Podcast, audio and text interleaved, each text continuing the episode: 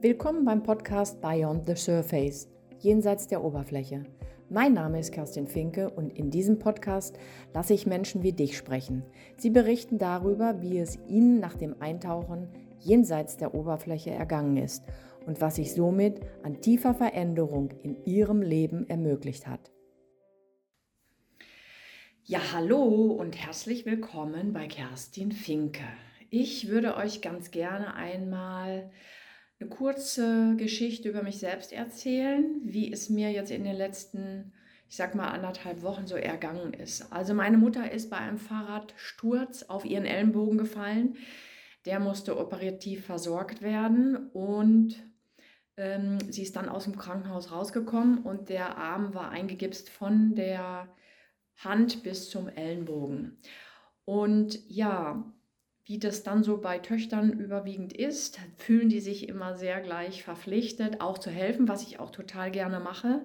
Und weil einfach meine Mutter für mich in meinem Leben schon so viel für mich gemacht hat, war das für mich selbstverständlich, dass ich für sie da bin und dass ich ihr helfe ähm, in dem Rahmen, wie ich das kann. So, jetzt war meine Schwester unterwegs und ich habe meine Mutter dann ähm, mit mir nach Hause genommen, also mit mir also zu mir nach Hause genommen, so ist richtig. Ja, und ich habe gemerkt, dass das schon echt eine Herausforderung ist. Also für jemanden, ich sag mal, fast 24 Stunden am Tag da zu sein. Sie hatte ziemlich starke Schmerzen noch. Ähm, wir sind dann am Montag, also sie ist Donnerstag, letzte, vorletzte Woche entlassen worden. Wir sind dann Montag zum Hausarzt gefahren.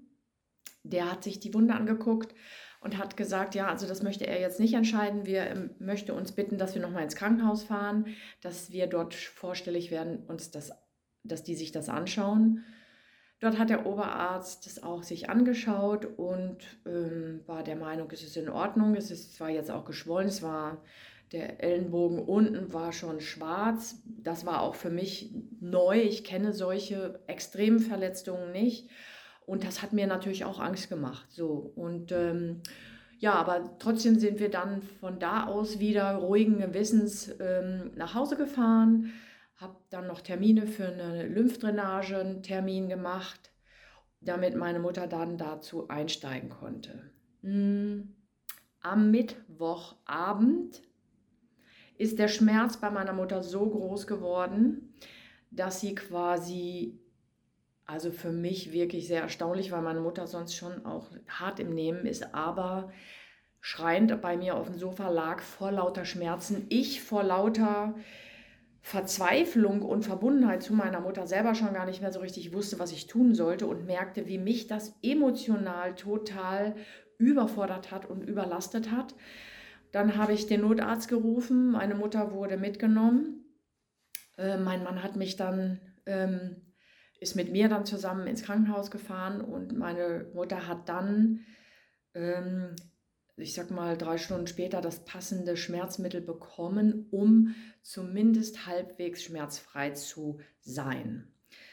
So, wieso ich euch das erzähle, ist, weil ich euch damit einfach mal, ich bin jetzt hier gerade in meiner Praxis und habe für mich erstmal Bauch, Herz, Kopf gelegt, weil ich gemerkt habe, in meinem Körper ist gerade irgendwas nicht so ganz an Bord. Also meine drei Zentren sind irgendwie ziemlich durcheinander.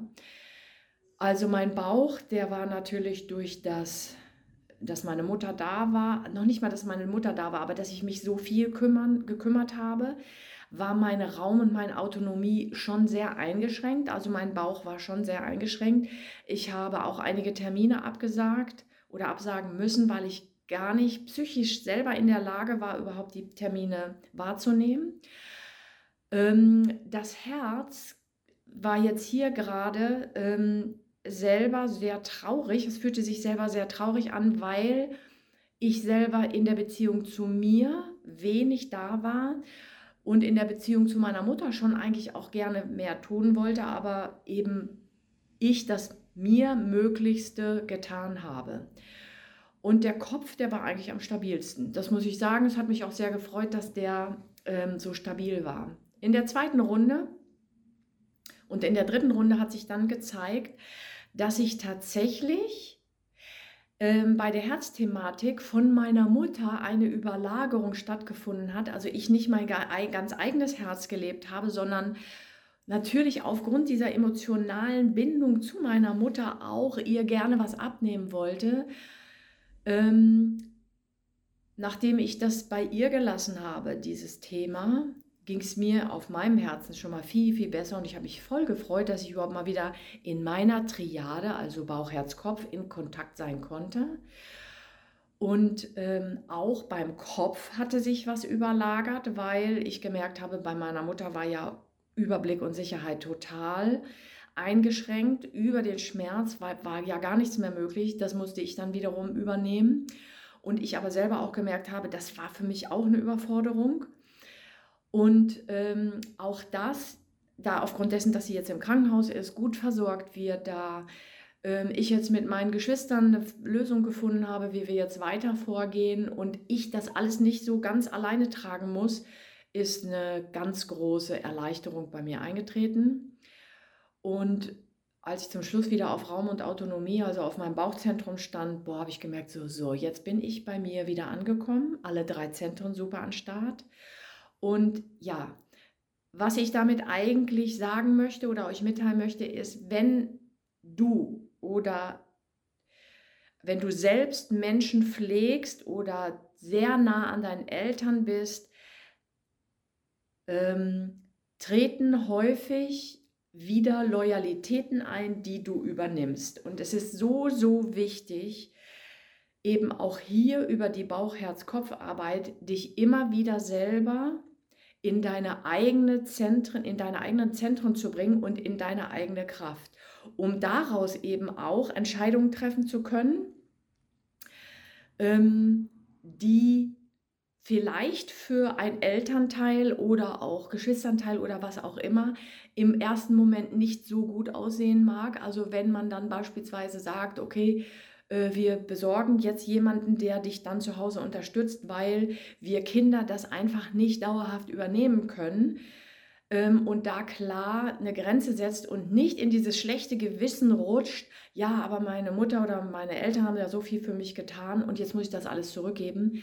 Ähm, und du dadurch quasi deine eigene Version und dein eigenes Leben vergisst. Also ich kann nur sagen, sorgt da frühzeitig für euch ähm, euch den Raum zu nehmen und ähm, auch zu handeln und auch euren Eltern frühzeitig genug klarzumachen, ich kann nicht dauerhaft eure Pflege übernehmen, ich, weil ich habe ein eigenes Leben, ich habe auch eigene ähm, Dinge, die ich tun muss und tu, tun will. Und ähm, da gibt es eben halt Fachpersonal für, die dann dafür zuständig sind. Und das bedeutet ja nicht, dass ihr eure Eltern oder eure Mutter oder euren Vater alleine lasst oder fallen lasst, sondern ähm, ihr sorgt auf eine gute Art und Weise für sie, indem ihr Dinge einleitet, um auch euch selber zu entlasten und die Betreuung für eure Eltern zu gewährleisten.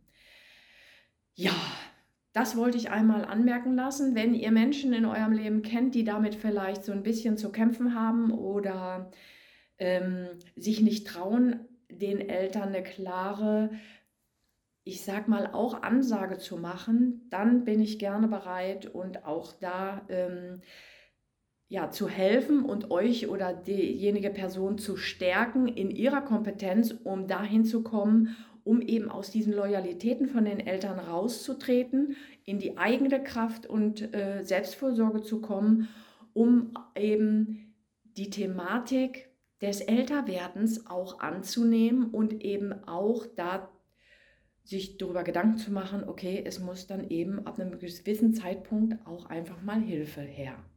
Okay, ich danke euch für euer Ohr und ich grüße euch ganz herzlich und würde mich über jede Empfehlung freuen. Bis dann, liebe Grüße Kerstin. Tschüssi. Du hast Menschen in deinem Umfeld, die ähnliche Themen in ihrem Leben haben, so teile den Podcast mit ihnen und wenn du möchtest, dann bewerte und abonniere diesen.